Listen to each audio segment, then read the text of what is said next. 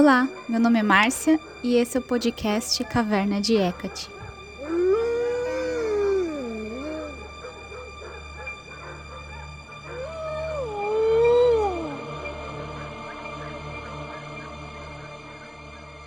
Ouça-me, filha de Zeus, rainha celebrada, Brômia, a ruidosa primeira tempestade, e Titanes, de conduta nobre, a que em dardo se rejubila e em tudo brilha a deusa portadora da tocha, a divina Dictina, senhora das redes de caça, deusa do monte Dicte, onde Zeus nasceu. Sobre os nascimentos preside e és uma donzela cujas dores do parto concedes pronto auxílio, aliviadora da cinta e de cuidado dobrado, feroz caçadora, gloriosa na guerra silvícola, veloz em seu curso, habilidosa com flechas temíveis, a que perambula pela noite, se rejubilando nos campos, a de forma valorosa, ereta, de mente generosa, ilustre Daimon, enfermeira da humanidade, imortal, terrena, ruína dos monstros caídos. Essa tua abençoada donzela nas montanhas arborizadas habita, adversária do veado que se delicia em florestas e cães. Na juventude infinda tu floresces bela, clara e brilhante. Ó Rainha Universal, Augusta, Divina, de formas variadas, o poder sidoniano é teu, Deus a guardiã da veneração e respeito, com mente benigna, auspiciosa vens, aos ritos místicos inclinada. Dê à terra um estoque de bonitos frutos a colher, envie paz gentil e saúde, com um cabelo adorável, e para as montanhas dirija a doença e o cuidado. Esse hino que eu acabei de ler é o hino Órfico a Artemis, retirado do site helenos.com.br, é a tradução deles. Então já é um link que eu recomendo para vocês para esse tema que eu vou falar hoje, que é sobre a relação de Artemis e Hécate.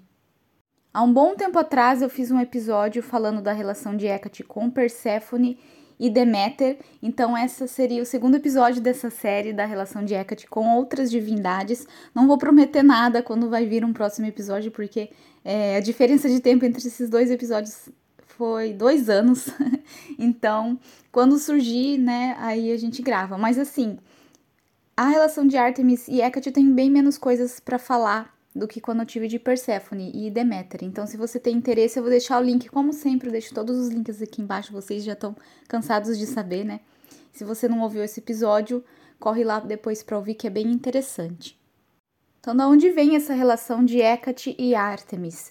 É, apesar de ter poucas informações, a gente sabe que é uma coisa bem forte, às vezes até das duas deusas serem consideradas a mesma deusa.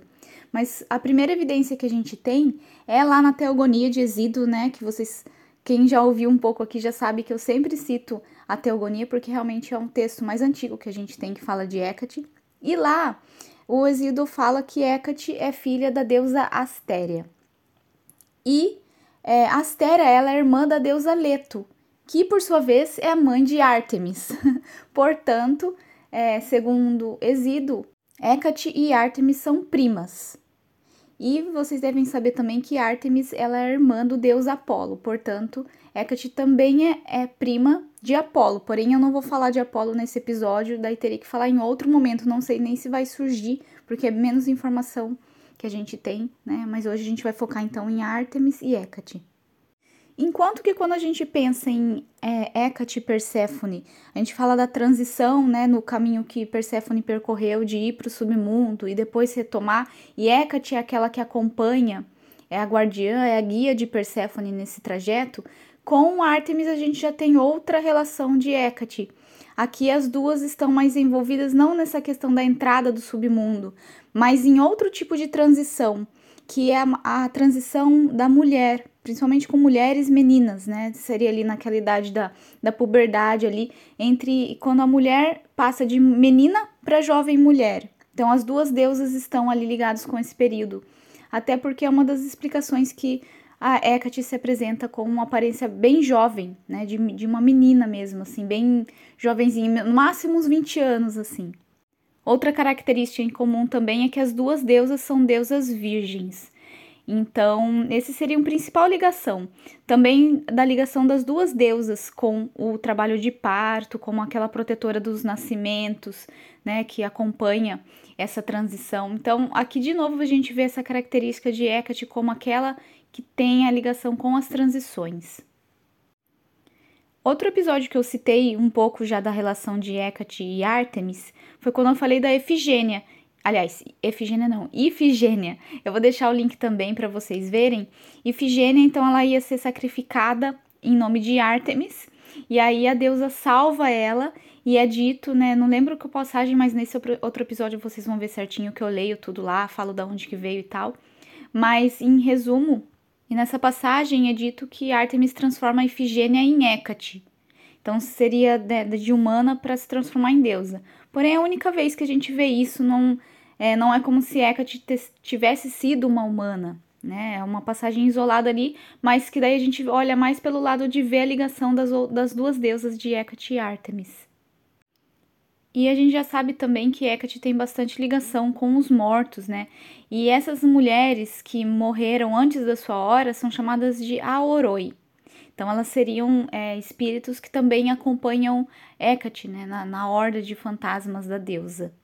É, tem outras. É, eu acho que eu falei sobre isso no episódio que eu falo da ligação de Hecate e a morte. É, acho que foi nesse mesmo que vocês podem olhar lá e também eu aprofundo nesse tema da ligação de Hecate com os mortos e os vários grupos de mortos, que são os mortos inquietos, que acompanham a deusa. Então, um desses grupos seriam essas mulheres que morreram antes da sua hora, seja porque elas foram estupradas na, na adolescência, né, ou é, eram virgens ainda, ou também porque elas morreram em trabalho de parto. Então, tem essa ligação das duas aí. Uma coisa também bem presente que é o animal que mais aparece com Hecate, é o cachorro, o cão. E também ao lado de Artemis, então é outra semelhança entre as duas. E, e, o veado, principalmente com Artemis, mas por vezes também a gente vê a ligação do veado com Hecate também. Inclusive no órfico a Hecate lá fala, né? A ligação das flechas também é bem mais forte com Artemis como caçadora, como protetora dos animais selvagens, mas raramente a gente também vê isso com Hecate, até mostrando essa coisa da sincretização entre as duas.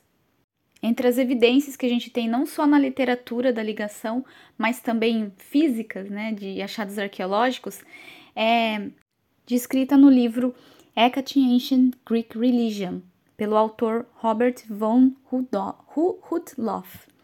E lá ele fala que tinha um pequeno santuário a Hecate em Ática, e aí numa parte tinha um local para oferendas que estava escrito Artemis Hecate. Então os dois nomes juntos mostrando essa coisa que as duas às vezes não sabiam direito quem era qual, assim, não é que não sabiam direito, mas é que elas eram muito entrelaçadas em alguns momentos. E aí, quando a gente olha também para os epítetos das duas deusas, tem vários epítetos que refletem as funções das duas em comum. Então, os, os epítetos mais comuns seriam Enódia, que é deusa dos caminhos, e Fósforos, que é a portadora da luz, porque também Artemis carrega tochas.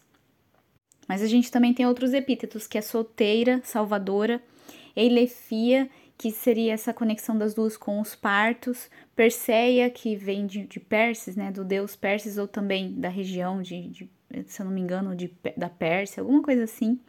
Tauropolos, que é a cabeça de touro, então as duas têm ligação também com esse animal. Core, Core, que é donzela. Partenos, que é virgem.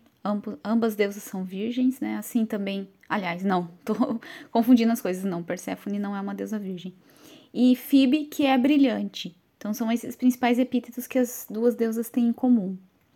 Outra evidência também que a gente tem é que no calendário helênico tem o dia 16 de Moinicon. Não sei se eu estou pronunciando certo esse mês, né, desse calendário, mas cai na lua cheia e aí eram oferecidos bolos redondos, né, para representar a lua, cheio de velas, que seriam mini tochas. E até dizem, não tenho certeza de onde que vem isso e se realmente essa informação faz tanto sentido assim, mas dizem que os bolos de aniversário com velas vêm dessa tradição de, oferecer, de oferecer esses bolos com essas velas para Hecate e Ártemis. As duas deusas também aparecem com uma certa frequência nos papiros mágicos greco-egípcios, e se você ouviu o episódio que eu falei de Perséfone, Talvez você lembre que eu citei lá aqui nos papiros mágicos greco-egípcios, é como se fossem todas as deusas sincretizadas, sendo elas Hécate, Perséfone, Selene e também Ártemis. Então, várias vezes lá você vão, vocês vão perceber que elas são chamadas para os feitiços é, simultaneamente, como se fosse a mesma deusa. Até teorias, né? Alguns estudiosos falam que então Hécate seria esse lado quitônico, é, mais ligado com o submundo de Ártemis. Porém, essa essa teoria ela é meio deixada de lado porque Hecate é uma deusa por si só, ela tem os seus próprios outros aspectos, né? Ela não se resume em apenas um aspecto ou um, um lado, uma característica de Ártemis. Ela é uma deusa separada, apesar de, das duas terem essa ligação. Isso acontece muito frequente com todas as deusas que Hecate se liga, né? Acaba se misturando, fica às vezes ali difícil de separar as duas deusas, mas eu acho que isso também faz parte dessa conexão entre as deusas. É, tem algo ali que é um pouco das duas, tem funções em comum e tudo, não significa que é a mesma deusa.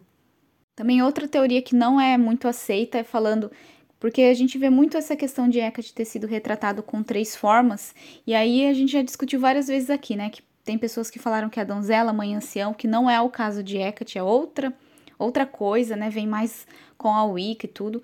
É, ou também fala, falam que esses três corpos seriam Hecate, Perséfone e Deméter, o que também não é muito forte, porque sempre é a mesma face. A gente tem claro que é, é Hecate, as três formas são iguais, é a mesma deusa, não são deusas diferentes. Mas outra teoria que também trazem nesse sentido, então, que seria Hecate, Artemis e Selene, o que também não é. Talvez também eu faça outro episódio mais pra frente falando de Hecate e Selene. Então me contem aqui nos comentários se vocês têm alguma experiência com esse trabalho de Hecate e Artemis é, juntas, alguma coisa assim, ou se você tem relação com as duas deusas. É, é, óbvio que minha relação mais forte é com Hecate mesmo, porém eu tenho relação com várias outras divindades, dentre elas que eu citei, né, Perséfone, com Deméter não, mas com Perséfone, com Hermes e também com Artemis. Porém, é, principalmente com Artemis, é algo que eu não, não acabo não falando publicamente da minha relação com essa deusa.